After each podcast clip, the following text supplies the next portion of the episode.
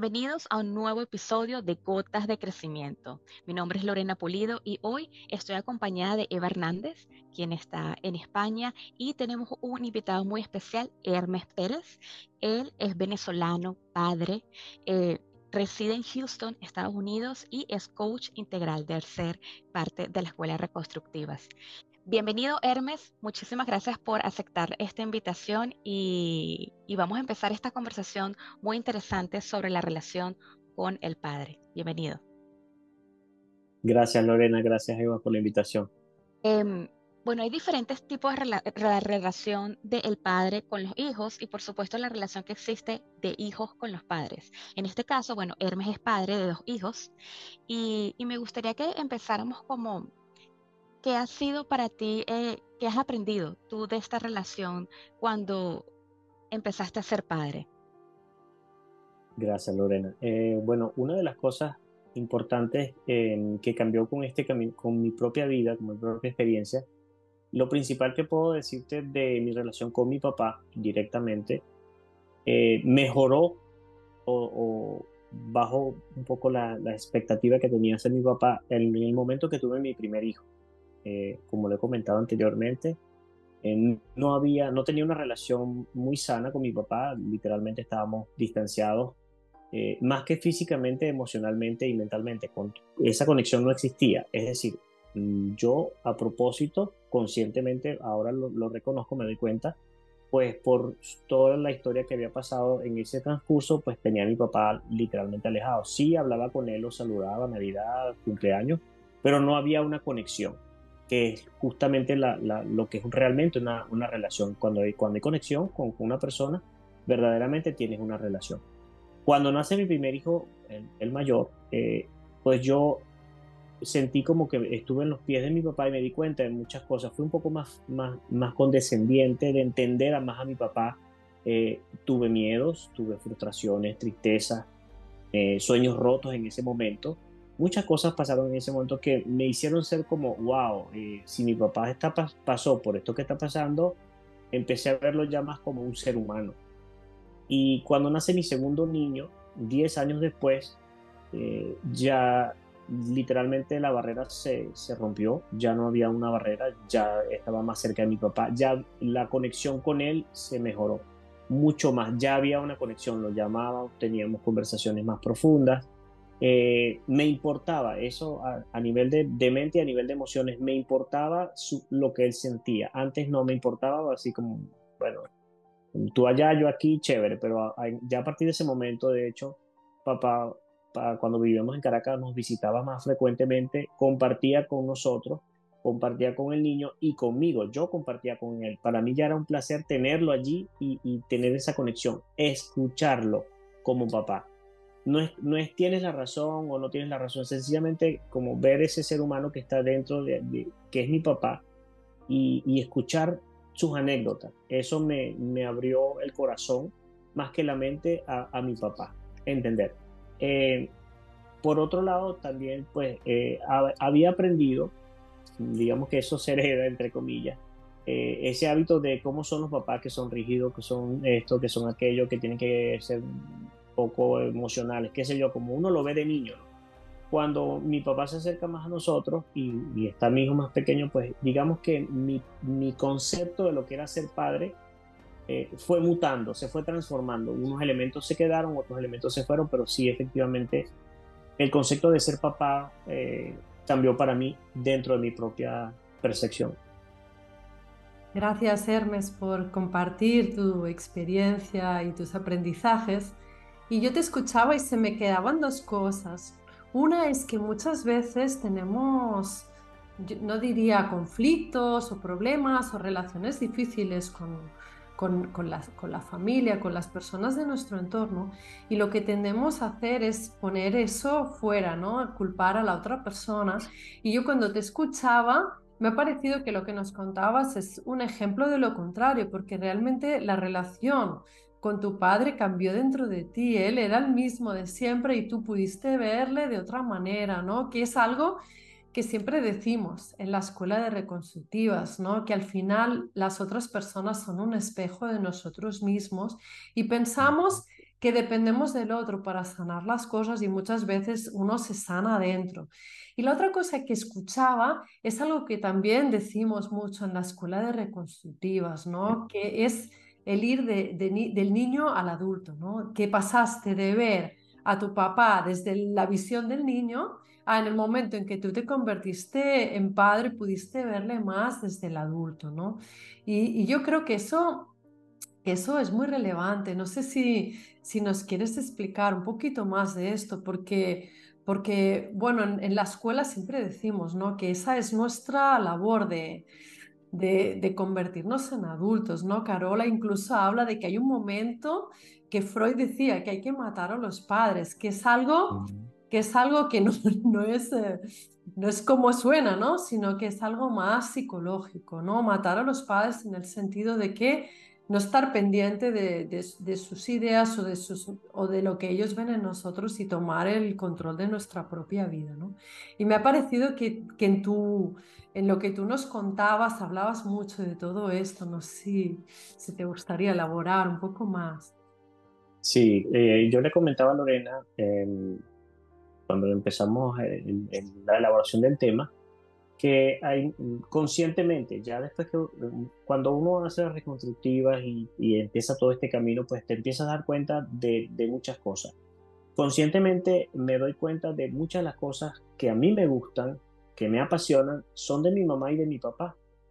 A mi papá le encantan los, autos, yo sé de autos. A, mi mamá le gustaba mucho la música, yo soy, sé de música.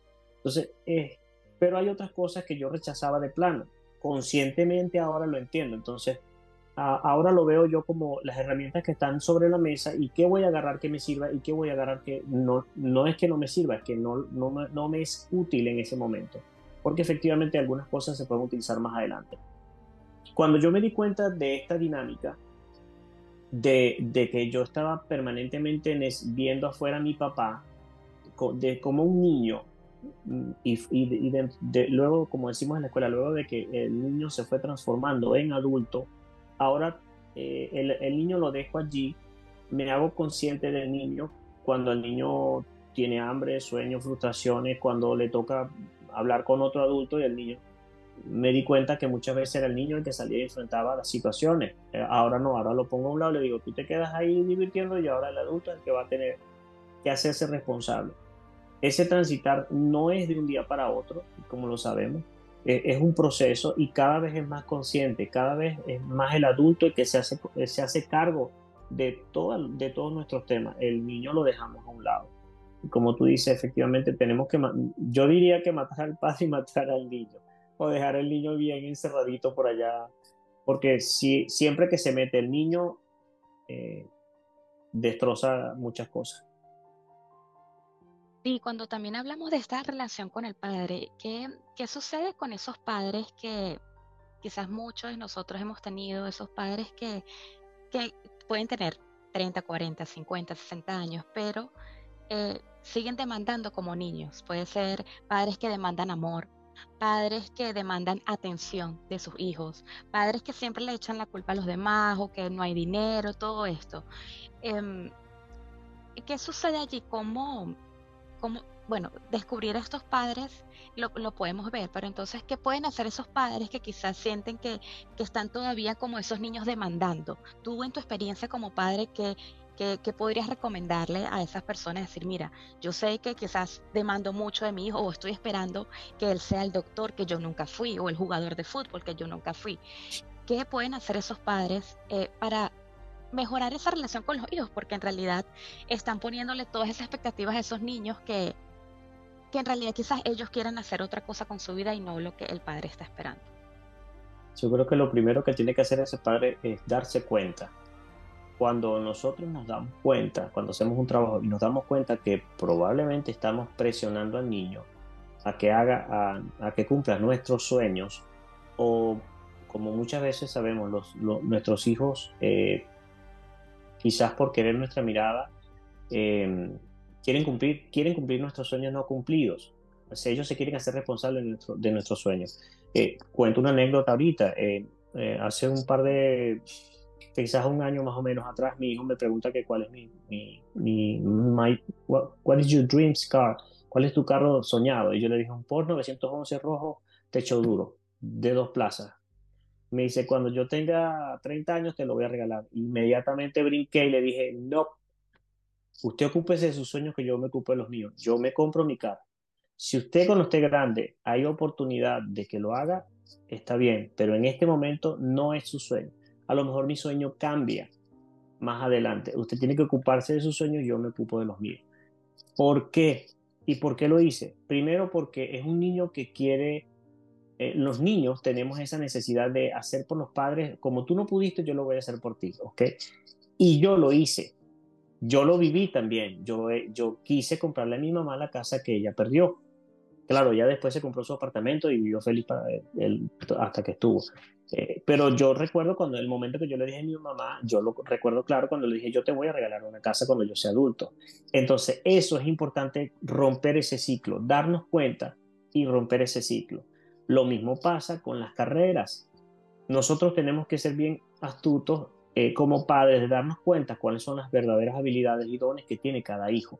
Hay niños que tienen oído musical, hay niños que son más deportistas, hay niños que son más matemáticos y peor aún cuando el niño lo sabe hacer todo, es decir, es muy hábil en muchas cosas. Ahí es más difícil. Pasa a muchos padres que se dan cuenta de que los niños son hábiles en, en muchas cosas. Creo que una de las cosas que, que debemos como adultos estar claros es que nuestros sueños son nuestros sueños y los hijos tienen que saber que no son responsables, hacerles saber que ellos no son responsables de muchas de las cosas que nosotros no logramos o no hemos logrado. ¿Ok? Porque eh, es muy fácil decir, sí, tú lo vas a hacer. A lo mejor lo hacemos de una manera inconsciente, decirle al niño, sí, cuando seas grande me regalas lo que tú quieras. Es muy fácil caer en eso. Eso no se va a quedar allí. Y el niño va a vivir frustrado porque no va a ser verdaderamente, no va a ejecutar su propósito de, de vida. Y nosotros como padres pues tenemos que hacernos responsables de nuestros propios sueños, nuestras propias ambiciones y de los de la, proyectos que están engavetados. Eso, eso que dices, eh, Hermes, es tan importante porque sin querer se le pueden poner grandes pesos a los hijos y eh, hacer que, que, no vivan la vida. Muchas veces como adultos seguimos en lo mismo, en querer hacer felices a nuestros padres y por evitar el conflicto o evitar, evitar eh, enfrentarnos al rechazo, pues seguimos en cosas que no son lo nuestro, ¿no? ¿Cuántas veces ocurre eso? Y yo yéndote me preguntaba, ¿dónde está el equilibrio? ¿No? Con, sobre todo con los hijos, ¿no? Porque por un lado hay que ser consciente de todo esto, pero por otro lado, ¿cómo, cómo se les da a los hijos eso que necesitan, ¿no? Y especialmente algo que también siempre, siempre dice Carola Castillo, la, la fundadora de, de, la Escuela de Reconstructivas, es que para los hijos varones es muy importante el padre, para las para las, eh, para las niñas es muy importante la madre. Entonces, ¿dónde está ese equilibrio de poder ser esa guía sin, sin perturbar la posibilidad de que los hijos sean ellos mismos? ¿no? ¿Cómo encontramos eso? eso, eso está fabuloso, Eva, fíjate. Eh, Culturalmente nosotros en Venezuela, voy a hablar específicamente de mi caso, en Venezuela, nosotros aprendemos a ser hombre a través de lo que las mamás nos dicen. ¿Ok? ¿Qué es ser hombre? Entonces ellas nos dicen, nos, nos muestran esa imagen. Es decir, nos la cuentan. No podemos verla porque ya son mujeres. En el momento en que nosotros, eh, bueno, eh, hablar de mi infancia, nosotros éramos muchos, éramos, somos seis hermanos, cinco hombres eh, una hembra, mi papá y mi mamá. Ok, eso ya eh, eh, pasó, pasaron muchas cosas en, el, devenir del tiempo. Lo más importante es darme cuenta ahora, cómo alcanzar ese equilibrio que me estás preguntando. Es en el momento, primero, darse cuenta nosotros como adultos que los niños van a repetir lo que ven, no lo que le dices. Tú le puedes decir todo lo que le quieras decir. El niño va a aprender de lo que ve que papá o mamá hace cuando uno se hace consciente, no es que yo voy a ser ah, falso, pero me voy a esforzar un poco más en ser la mejor versión de mí mismo para que sabiendo que mi hijo me está viendo. No es que no me voy a alterar, sino que sencillamente voy a respirar dos, tres veces antes de pegar cuatro gritos, como el automático va a salir y entonces me puedo sentar con mi hijo a conversar, aunque esté molesto, o le digo, en este momento estoy un poco molesto, dame cinco minutos y conversamos. Lo mismo hago con, con mi esposa, dame cinco minutos cuando, cuando se te van los estribos, que dice uno en Venezuela. Ahora bien, el niño necesita, sabiendo que el niño va a repetir y va a aprender mucho de la conducta como hombre, viendo a su papá, eh, además existe, el, el, niño va a necesitar la, la yo no diría que la, la, regulación, pero sí la norma, que el padre es como la disciplina que está alrededor. Cuando el niño ve eso, eh, que el padre lo ejecuta, él lo va, a lo va a replicar, pero a la vez va a necesitar instrucciones como te estaba comentando hace rato, a ver, velo un poco como el papá, nosotros vamos a hacer como cuando haces una gelatina que pones el molde. Bueno, la gelatina si no la pones en un molde no tiene estructura. La estructura está por fuera, pero cuando quitas la estructura, que, es el molde, ya la gelatina tiene su forma. Un poco de eso es lo que nosotros verdaderamente le transmitimos a nuestros hijos. Muy importante lo que acaba de decir, los niños estamos a salvo con los, con los, con los padres y las niñas están a salvo con las madres como yo no lo tuve, me di cuenta, entonces ahora procuro en tener una relación con mi hijo, una relación padre e hijo con mi hijo, eh, haciéndome consciente de, que algunas veces queremos transmitirle a nuestros hijos nuestros sueños frustrados. ¿Ok? Eh, uno de mis sueños era aprender inglés. Eso, eso e, era uno de mis sueños. Lo hice sin querer. Eh, al venirnos para acá, para Estados Unidos, pues ahora mi hijo es bilingüe. Ok, vale la acotación, ah, pero ahora yo estoy consciente de que cumplí uno de mis sueños que fuera bilingüe. Obviamente yo también estoy estudiando inglés acá en los Estados Unidos porque es lo que, lo que nos corresponde, pero me hago consciente y responsable de que en cierta manera él cumplió uno de mis sueños. Y, él lo ve como una herramienta, porque más que uno de mis sueños era como también eh, dentro de la sociedad moderna es una herramienta de trabajo. Cuando tienes los dos idiomas, lo manejas perfectamente, lo vas a utilizar en cualquier parte del mundo. Ahora bien, cuando te haces consciente de eso, eh, minimizamos la transmisión de responsabilidades de mis sueños cumplidos o de mis anhelos para que él sea libre de escoger lo que él quiera cosa que está haciendo. Por ejemplo, ni mi esposa ni yo somos deportistas, él es karateca. Y lo es y lo apoyamos porque él le gusta el karate y lo ama, no porque ninguno de los dos lo, impusimos. Entonces, otra de las cosas creo que es importante nosotros como padres, y hablo yo como papá, es darle el, el soporte, eh, el apoyo a, a lo que él necesita para hacer para la vida, que en este caso es desarrollar un talento que ya tiene. Gracias, Hermes. Sabes que eh, anteriormente comentaste eh, esa experiencia que tuviste con tu hijo cuando él te dijo que te quería comprar ese el carro de tus sueños. Y tú le respondiste de una vez con una respuesta que jamás, que quizás él no se estaba esperando y que tú le hiciste muy consciente porque sabes eh, la consecuencia que eso puede tener en él. Em, estoy curiosa cuál, cuál, fue su respuesta, cómo, porque él quizás no se estaba esperando eso. Entonces, ¿cómo fue su reacción? Y, y quizás si alguien también supo de eso en, tu familia, ¿cómo, cómo, cómo, cómo, recibe tu hijo esa educación que tú le estás dando, que quizás es un poquito diferente a la que se espera en la sociedad donde... Eh, sabes que eh, con la que crecimos totalmente diferente, tú estás haciendo algo un poquito diferente con él. Bueno, su reacción eh, abrió los ojos y se, sonrió así como que, o sea, no, no, ¿cómo que no me, o sea, no, es, mi sueño. Pero yo, no, pero es mi sueño. O sea, yo, yo, bueno, tendría que tener una nueva conversación con él al respecto, pero su, su, su reacción fue de asombro, así como que, wow, mi papá no necesita de mí. Ok, yo creo que eso fue lo que yo vi en su mirada. Mi papá no necesita de mí. Ahora bien, eh, ¿Cómo ve la familia algunas de las cosas que yo eh, trato de implementar?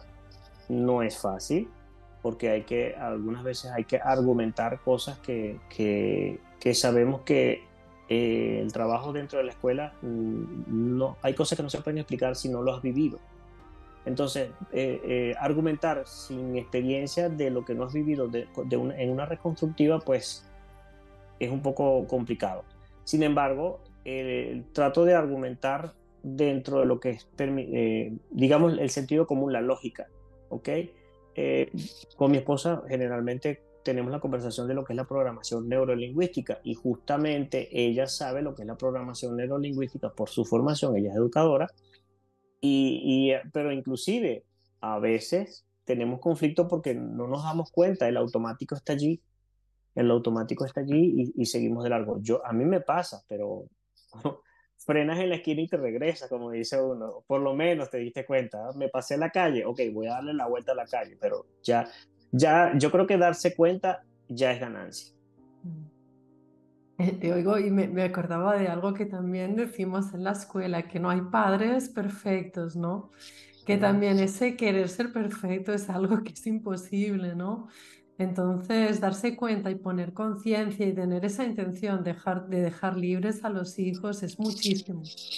No sé si hay algo que quisieras compartirnos que no te, que no te hayamos preguntado o alguna, algún pensamiento que quieras dejar a nuestros oyentes sobre este tema.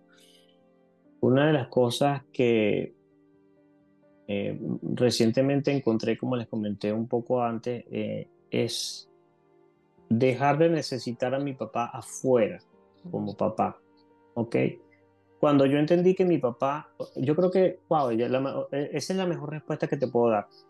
Cuando uno adulto se da cuenta de que tu papá es otro tú, otro adulto, y lo dejas de ver como padre y dejas de exigirle tanto que tú no me diste, que tú, no que tú esto, que tú esto. Yo creo que cuando haces ese clic y empiezas a ver a tus padres como otro adulto o como otro niño que también, o sea, verlo como a tu hijo que va creciendo y, tuvo experiencias que, que le marcaron, tuvo traumas, qué sé yo, tantas cosas, o no tuvo lo que realmente quería, qué sé yo, tantas cosas atrás. Yo creo que ese es el mayor cambio, Eva, que puede haber luego de pasar por las reconstructivas, que te das cuenta de que tu padre es otro adulto, mm. es, es otra persona, es otro ser con sus miedos también, con sus amores, con sus experiencias, con sus sueños no cumplidos o con sus sueños cumplidos. Cuando empiezas a verlo eh, como otro adulto, yo creo que cambia la dinámica que puede haber con tu papá. Ojo, son nuestros padres, eh, hay un respeto, que, que, que, que más que respeto es una gratitud hacia ellos porque fue lo que nos tocó fue, la, fue nuestro campo de entrenamiento y de aprendizaje para la vida.